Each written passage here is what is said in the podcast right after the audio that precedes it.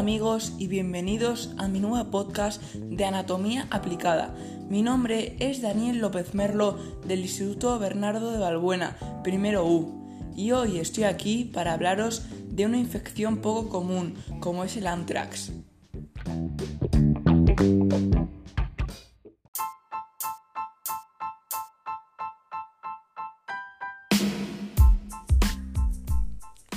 ¿Sabes que por el año 2001 unos terroristas comenzaron a expandir intencionalmente el virus del anthrax a través de paquetes y cartas por correo?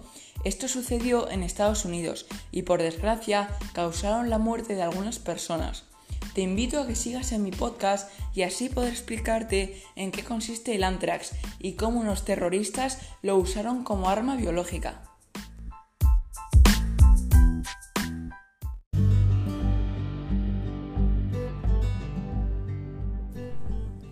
En primer lugar, decir que el anthrax es una enfermedad infecciosa grave causada por una bacteria conocida como Bacillus anthracis, un microbio que vive en la tierra y afecta a animales como el ganado, ovejas y cabras, más que a las personas, aunque éstas lo pueden contraer a través del contacto con estos animales como es su lana, carne o cuero infectados.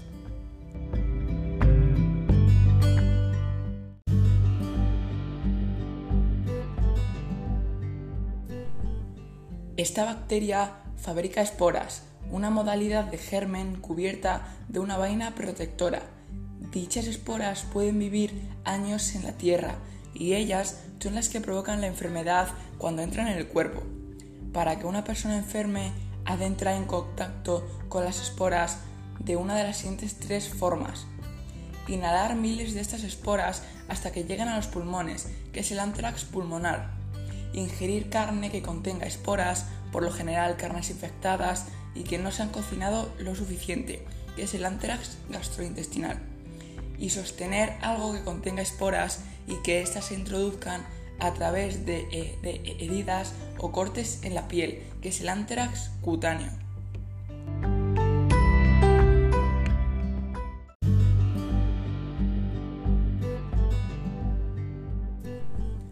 Ahora os daré información de los tipos y síntomas del anthrax, dependiendo del tipo de infección. Estos síntomas se pueden desarrollar desde el primer día hasta los dos meses desde la exposición. Estos síntomas a veces son confundidos por una gripe, pero es importante saber distinguirlos, ya que de eso depende nuestra recuperación.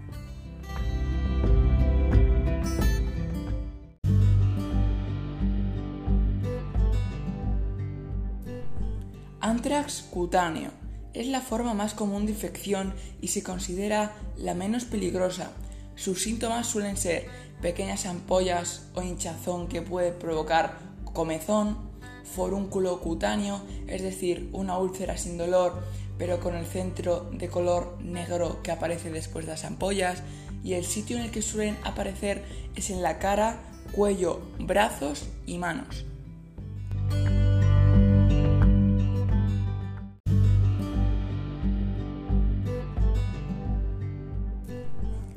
Anthrax pulmonar.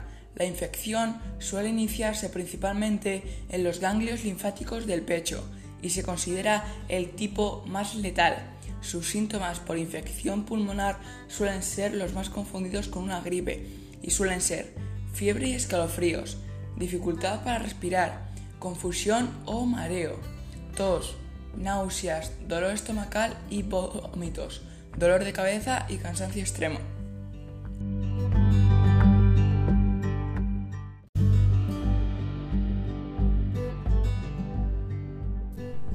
Anthrax gastrointestinal.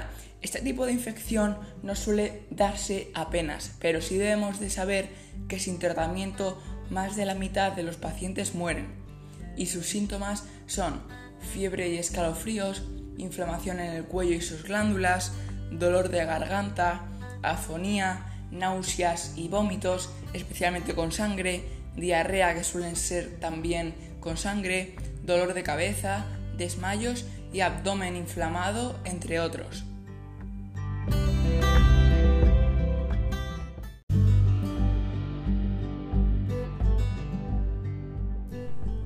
También existe la infección de antrax por inyección. Estos síntomas suelen ser similares a los síntomas por infección cutánea, pero debemos tener en cuenta que el antrax por inyección puede distribuirse por el organismo con mayor rapidez y son más difíciles de reconocer los síntomas, ya que en las zonas de inyección suelen aparecer estos síntomas también y casi siempre los suelen confundir.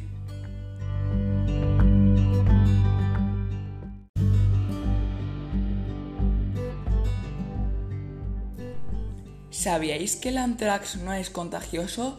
Pues no, no lo es.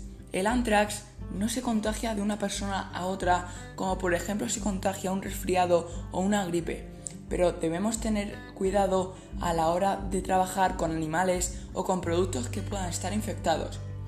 También debemos tener cuidado con ingerir carne cruda o semicruda, ya que hay animales que puedan estar contagiados con esta bacteria, porque en algunos países no vacunan al ganado contra el anthrax.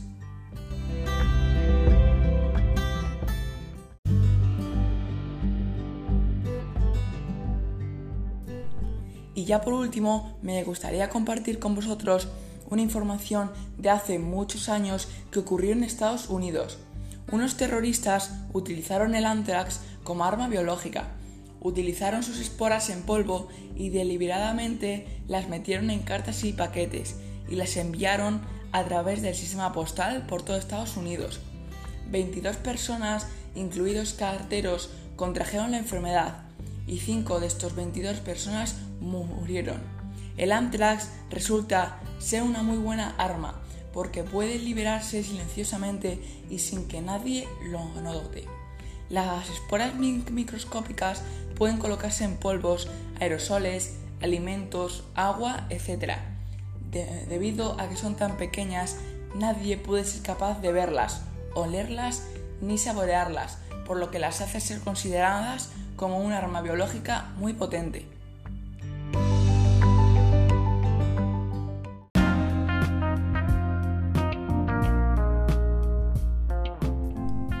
Y para finalizar, recordaros en un pequeño resumen que el anthrax es una enfermedad poco común y que no suele detectarse en nuestro país, pero que es importante tener en cuenta algunas de las cosas que hemos escuchado para prevenir el contagio.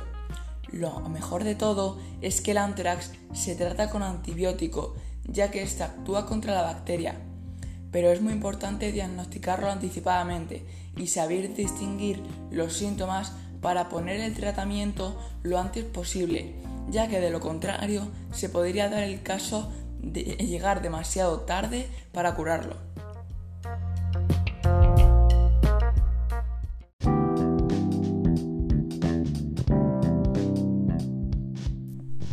Bueno amigos, esto es todo por hoy. Espero que hayáis disfrutado y os haya gustado mi podcast y sobre todo que tengáis en cuenta mis consejos para estar siempre sanos. No os olvidéis que os espero en el próximo. Hasta pronto.